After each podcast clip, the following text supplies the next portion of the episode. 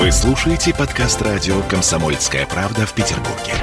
92.0 FM. эм. Беседка. На радио «Комсомольская правда». Александр Невский – удивительный пример государственного мужа и патриота. Имя святого стало одним из символов не только России, но и всей нашей русской цивилизации. И в 21 году торжества в честь 800-летия нашей русской цивилизации и Александра Невского проходят по всей России. Но и Петербург, естественно, станет центром празднования этой даты. И сегодня у нас в гостях прекрасные люди. Это председатель Совета общественного патриотического движения «Вечно живые» Федор Олегович Туркин. Здравствуйте, Федор Олегович. Здравствуйте. И также директор музея князь Александр Невский Андрей Анатольевич Андриенко. Здравствуйте, Здравствуйте, Андрей Анатольевич. Я думаю, что начнем мы, собственно говоря, с того, что благоверный князь Александр Невский, он не должен оставаться в нашем сознании только героем прошлого. Это главное. Он... Э, ну, давайте так, прямо. Вот насколько сейчас и сегодня актуален его образ? Федор Олегович, начнем с вас. Да, фигура совершенно грандиозная, колоссального масштаба. Но начнем с того, что Александр Ярославич что спас, сберег русский народ. То есть вот русской цивилизации бы не было. Наверное, лет 700 с лишним, как нас бы просто не было. А он сберег. И заложил основы э, для возникновения будущей России. Будущей России. Но я думаю, мы позже немножко об этом поговорим. Поэтому он более чем актуален. Сейчас перед нами ну, колоссальные вызовы, в том числе и существование самого народа. А, от нас отщипывают по кусочку, по кусочку и учат не быть русскими, тех, кого отщипнули. Вы говорите о том, что после распада Советского Союза, когда мы все ощущали себя единой страной, сейчас получается, что э, люди бывших советских республик а, не то, что начинают забывать язык, да? Ты, вы, вы об этом говорите? Нет, я говорю про то, что их отучают быть русскими по духу. Вот о чем.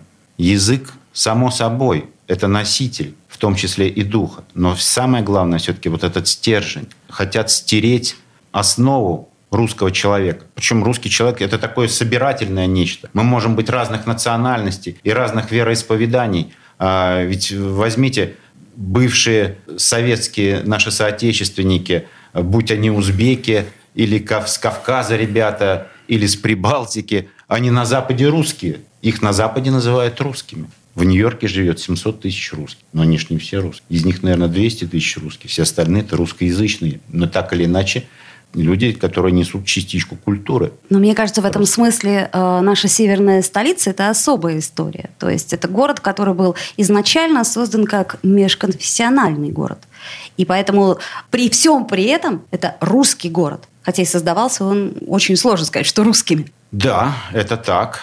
Действительно, Санкт-Петербург – это по-настоящему русский город. Я бы ну, слишком далеко заходить слишком далеко заходить. Ведь э, русский народ – это же не совсем, чтобы славянский народ. Понимаете, э, были славяне, э, разные племена имели свои, так сказать, э, какие-то особенности, но все это были славяне. Были какие-то времена, когда они жили друг с другом мирно. Потом вроде бы подросли немножко, княжества появились, и начались междуусобные войны, такие серьезные достаточно войны.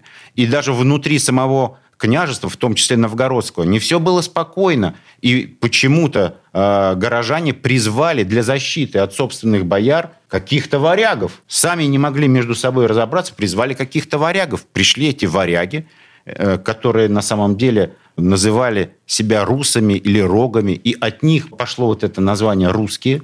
Вы какие? Русские. А на самом деле это скандинавы или викинги.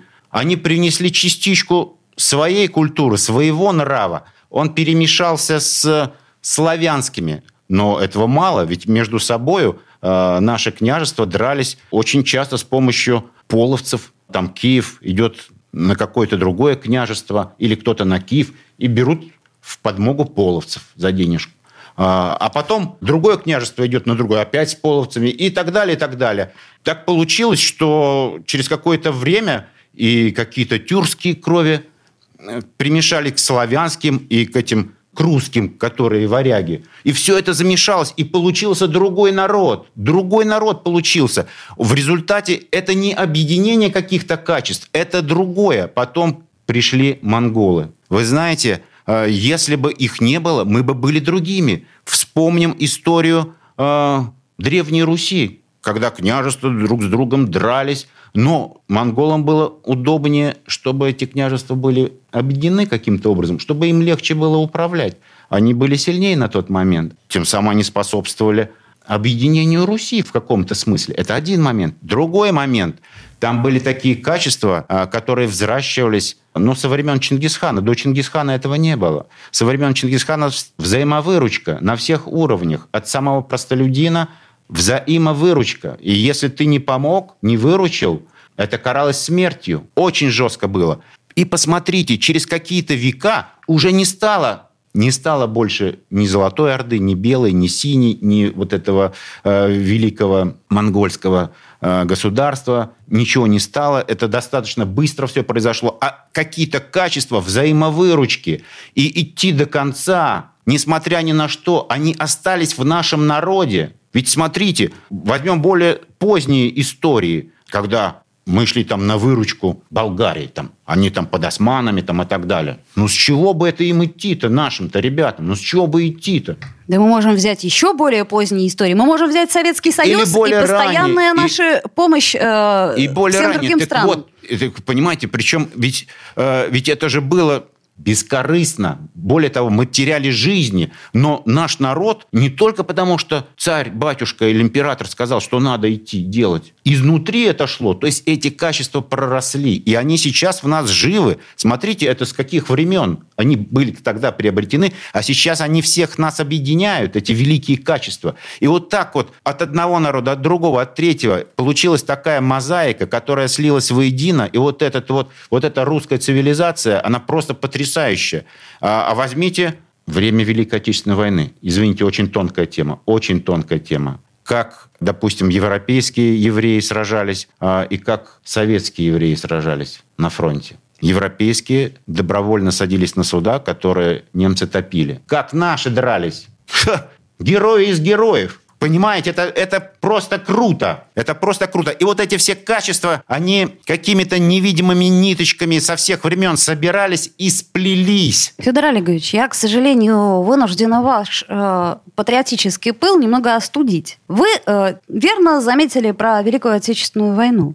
Что потом? Вот что сейчас мы с вами можем сказать этому поколению, которое хочет стать блогерами и тиктокерами? Ну, в одной из предыдущих наших э, передач мы уже затрагивали эту тему. На самом деле западное влияние, оно было всегда. Оно всегда было. Во все времена. В том числе во времена Александра Невского. И он смог противостоять в те времена. Сейчас наш черед, поэтому надо работать. Э, вы знаете, э, ведь во времена Александра Невского не было сформулированной идеологии какой-то. Не было. Каждый сам за себя. А он, в чем его величие? Он встал над этим. Он встал над этим. И его дела стали столь велики. И чтобы через какие-то будущие поколения его канонизировали, он стал святым, он небесный покровитель э, Санкт-Петербурга. И его заслуга в том числе, в том числе, что мы преодолели блокаду. Да, и именно Александр Невского русский историк Сергей Соловьев назвал самым видным историческим лицом в нашей древней истории. Ну, тут, э, мне кажется, других мнений быть не может. Ну и хорошо. И как же сегодня вот этот мост навести между прошлым и будущим? Вы знаете, на уровне государства это надо наводить. Что касательно вопроса, а что ты сам можешь сделать? Без государственной идеологии будет тяжеловато. Она необходима. Она необходима. И вот Александр Невский как раз один из тех, который государственно мыслил, и он эту диалогию, может быть, не написал где-то, но он ее проводил в жизнь. То есть нам сейчас необходим некий прототип великого князя Александра Невского для того, чтобы спасти, э, так сказать, будущее поколение? Да, у нас такой прототип уже, он прямо на своем месте работает, просто не все охватывает. То есть не на, не на все рук хватает? Да. Понимаете, без он... идеологии, к сожалению, да. как мне кажется, будущее наших детей, оно весьма условно просматривается. Понимаете, мне даже в этом смысле легче, потому что я росла на базовой идеологии. И дальше эта базовая ценность, она у меня осталась просто в крови. И я понимаю, что такое, знаете, человек может быть атеистом, но он может быть порядочным. И для меня это, так сказать, залог э, спасения. Да, ну вот э, есть некоторые соображения, они меня буквально недавно посетили. Помните, еще в первый срок, но не в самом начале, а где-то к концу, Владимир Владимирович говорил о том, что руководитель страны, президент, это эффективный менеджер. Потом эту идею подхватил Дмитрий Анатольевич. Э, и вот я не побоюсь сказать, что в результате того, что мы проводили наши отношения с бывшими братскими республиками как менеджера, э, они от нас откололись. Это вот, э, причем мы не как эффективные менеджеры, а просто как такие неважные менеджеры проводили политику. Такой пример. Вот господин Трамп, очень эффективный менеджер в бизнесе, очень эффективный менеджер в бизнесе. Э, вот он пришел на главный пост страны Соединенных Штатов Америки. Его соображения были самые лучшие для американского народа. В результате полный раскол. Значит, какие-то должны быть другие качества, какие-то другие качества должны быть вот у тех людей, которые возглавляют страну. Значит, безусловно, умение управлять аппаратом – это важная часть, но что-то должно быть еще главнее. Что-то еще главнее должно быть. Так, а может вот быть, это. имеет смысл вкладываться в культуру, и культура спасет нашу страну? Сейчас сделаем небольшую паузу, после нее вернемся в эфир. Беседка. На радио «Комсомольская правда». Он срывал большой куш – Борис Бритва или Борис хрен попадешь. Жесткий, как удар молотом. Живой советский герб. Говорят, эту сволочь вообще невозможно убить. Он с песней уничтожал кольцо всевластия. Шаланды полные фекалей В Одессу голый приводил и угонял бумер. Мы же люди искусства. У нас все должно быть красиво, лицо и все такое. Пушкин, кстати, сам бухал и в сельской бане с барышнями безобразничал. А теперь он пришел на радио «Комсомольская правда». Каждый понедельник в 6 часов вечера Дмитрий Гоблин-Пучков с толком, расстановкой и старым добрым сарказмом обрисовывает слушателям обстановку в стране и мире. Каждый понедельник – в 18.00 по московскому времени. Подключайтесь. Гоблин плохого не посоветует. Мы тут порт-ячейку организовали. Бычью России называется. Я секретарь, это мой актив. А вы кто такие? Беседка. На радио «Комсомольская правда». Вновь возвращаемся в эфир. Напомню, что сегодня мы говорим о великом святом князе Александре Невском и о тех торжествах, которые пройдут в нашем городе и в России в честь 800-летия великого святого. И у нас сегодня в гостях, уже по традиции сложившийся, Федор Олегович Туркин, вечно живые, и Андрей Анатольевич Андриенко, директор музея «Князь Александр Невский». Ну, давайте все-таки перейдем к музею, эта тема такая для нашей отчизны важная. И музей этот, насколько я понимаю, все-таки новый, и не все о нем еще знают. Поэтому хотелось бы, чтобы как можно больше людей узнало. Расскажите о музее, как он выглядит, что там проходит. Ну, во-первых, музей уже 6 лет. Вот. Причем он самый глубокий музей, можно сказать, в России. Он находится минус 15 метров на уровне дна Невы. Надо, наоборот, мы будем спускаться вниз по Ого. лестнице, и очень далеко и глубоко. То есть культурные слои по-настоящему да, культурные слои, культурные слои. Именно там мы попадаем как раз именно в 13 век и даже в 9 век. И э, там залы, они как раз э, как бы э, пересекаются в исторически друг с другом. Например, первый зал посвящен практически с 9 по начало 13 века оружие, кольчуги, боевые топоры.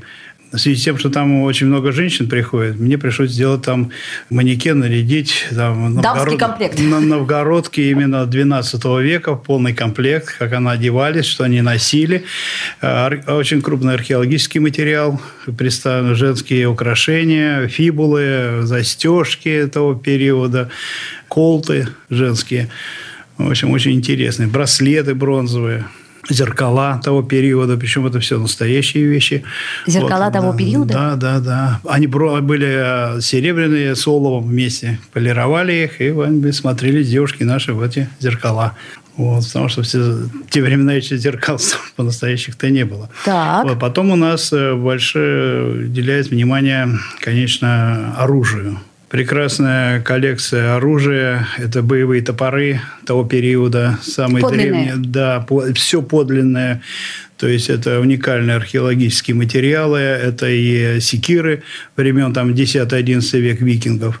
А, тоже наконечники, боевые наконечники стрел, наконечники копий. 13 век, 12, 10 век. Вот. Подковы того периода целая коллекция стрел, наконечников стрел от каменного века ну, до вот начала XIV века. Вот. Также манекены, манекены рыцаря Тевтонского ордена, это злодея, которые, в общем-то, на нашу Русь нападали. Это то, вот. что мы знаем, 1242 год, 1242. да, вот это вот все, то, что в учебниках у нас были, вот эти картинки ледового побоища. Да, и в том числе, естественно, наш новгородский ополченец в полном обмундировании, как говорят. То есть шлем, бармица, кольчуга 12,5 килограмм, меч, щит, э, копье, ну, рукавицы кольчужные. Очень много интересных вещей, но самое интересное – это фотосессии. Я специально приобрел пластмассовые э, мечи, пластмассовые щиты, пластмассовые шлемы. И вот э, ребята, когда приходят маленькие, я их одеваю не, у любого. Можешь у нашего, можешь у рыцаря, как, как тебе удобно фотографировать. Можешь у девушки. Вот, ну, курсанты, как правило, где девушка, там они там выстраиваются, Конечно. фотографируются, да. А ребята в основном, конечно, кто к рыцарям, кто к злодеям, кто к нашим воинам. Очень интересная коллекция. Она, в общем, не только, но и орденов Александра Невского. Конечно, это реплики, но они тоже касаются Александра Невского, поэтому, в общем-то, есть и ордена 1725 года, ну, как бы реплики, вот, со звездой, восьмиконечной звездой за труды Отечества, девиз ордена. Ну, вот это был третий орден в Российской империи по значимости. Первый был Андрей Первозванный, потом Святой Екатерина, а третий орден Александра Невского был. Я, честно говоря, думаю, что, например, наши юные слушатели, кого интересует история не гипотетически в книгах, а практически, а, собственно, могут присоединиться. На самом деле, какая работа ведется в музее? Десятки школ каждый год приходят там с пятого или с четвертого там, по одиннадцатый класс – и знакомиться с э, музеем. Военно-исторический клуб, но это уже для взрослых, продвинутых людей. А, театральная студия, где в том числе на патриотические темы и в том числе а, на тему Александра Невского происходят события. Что касательно работы еще с молодежью, там викторины. Андрей Анатольевич просто классные викторины организовывать, в том числе на тему Александра Невского, между суворовцами, нахимовцами и школьниками, или между ветеранами, ветеранск... а были даже между ветеранами и молодежью. Каждый месяц 5-6 школ приходит. А, это значит, что вовлекаются, ребята вовлекаются. Но, конечно, все равно мы пока слишком мало себя показываем онлайн, слишком мало. А, надо научиться нам продвигать. Мы Мультимедийность да, наше все. Да. Но вот эту работу, работу с людьми Андрей Анатольевич проводит просто классно. Выставки. У нас такая гениальная выставка была посвящена, э, так сказать, рисунка и каких-то изделий. Ребята от трех лет до 14. Такие рисунки совершенно потрясающие. Э, кто-то из ребят сделал целый такой храм, где Александр Невский молился перед тем, как идти на бой, так сказать, на Чудском озере. То есть это вообще колоссально, просто колоссальные штуки. А каким образом и в каких акциях, приуроченных к 800-летию Александра Невского, участвует движение «Вечно живые»? А, ну, мы участвуем э, в первую очередь тем, что мы создаем, скажем, такой небосвод из вечно живых героев, э, в том числе от дом князь Александр Невский. В князе Александр Невский это храм, который носит имя Александра Невского. Вот э, мы плотно сотрудничаем с вечно живые с э, движением Александровский стяг. Он учрежден в честь э, Александра Невского и Александра Суворова. И 30 июня, 1-2 июля будут большие мероприятия, которые они будут проводить в честь 800-летия и так далее, и так далее. Значит, ну, еще несколько больших событий, они будут, но самое главное, самое главное, то, что, ну, естественно, 12 сентября – это день переноса мощей в Лавру, в Петербург по приказу э, Петра. Так что событий очень много. Но самое главное, еще раз, то, что они у нас идут не как акции, а как на постоянной основе. Вот просто на постоянной основе. Это наша идеология. Это наша идеология. Андрей Анатольевич, а вот скажите, вот смотрите, у нас были передачи о разных героях. Ну вот, в частности, например, о Юрии Гагарине. Это человек, которого краем мы все так или иначе застали, да, может быть, через э, одно рукопожатие, через одно поколение. Но э, великий князь – это все-таки давнее прошлое. Каким вы его себе представляете, лично вы, как историк? Знаменитая картина Корина, если вы внимательно смотрите, он в меч, он стоит с мечом, это знаменитый такой триптих. Обратите внимание, я всем вот обычно показываю и говорю, видите, он меч вытащил на 2 сантиметра из самого но, но не вынул до конца. Это говорит о том, что мы будем защищать свою родину да, в любой момент. Но мы будем в дружбе, в согласии жить. Понимаете, да, вот такая, то есть будущий дипломатом. Его как раз образил, чуть-чуть вынул где-то на 2 сантиметра из ножен, но не полностью вытащил. Это очень важно, это символично.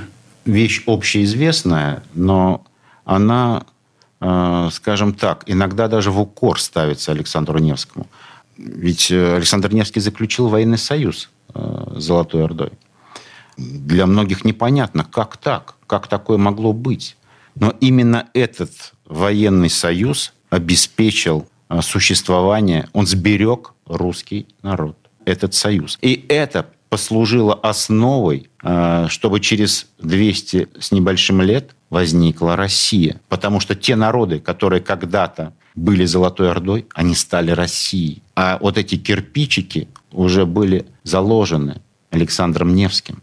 И веротерпимость, и в то же время эти народы уже э, многие были знакомы с православием, либо были обращены. Кстати, ведь Александр Невский был побратим с э, сыном Батея, да? Сартак. Сартак, да и Сартак принял православие. Так это все очень серьезные вещи. Это очень серьезные вещи. И когда случилась Куликовская битва, и после Куликовской битвы, это уже было там через 240 лет. 80 Да, 1380 год. Уже много чего изменилось, уже все было другое. Но но произошло нечто такое грандиозное. Ведь э, во времена Александра Невского православие, оно еще только набирало силу. Еще не было такого, что вся Русь была крепко связана вот православием. Этого не было. Но именно вот Александр Невский очень укрепил православие. Очень укрепил. А через 200 лет это позволило созданию России. Через 200 лет. Что им руководило? Провидение, рука Божья? Или он мог смотреть? Я не знаю. Э, или все вместе взятое. Но это просто грандиознейшая личность. Я просто хотел бы вот этот момент отметить. Очень важный момент. Это был председатель общественно-патриотического движения «Вечно живые» Федор Олегович Туркин. И также я благодарю сегодняшнего нашего прекрасного гостя Андрея Анатольевича Андриенко, директора музея «Князь Александр Невский», за то, что вы делаете, и за то, что все зерна, которые вы роняете, я надеюсь, прорастут. До встречи. Спасибо. Беседка. Радио «Комсомольская правда».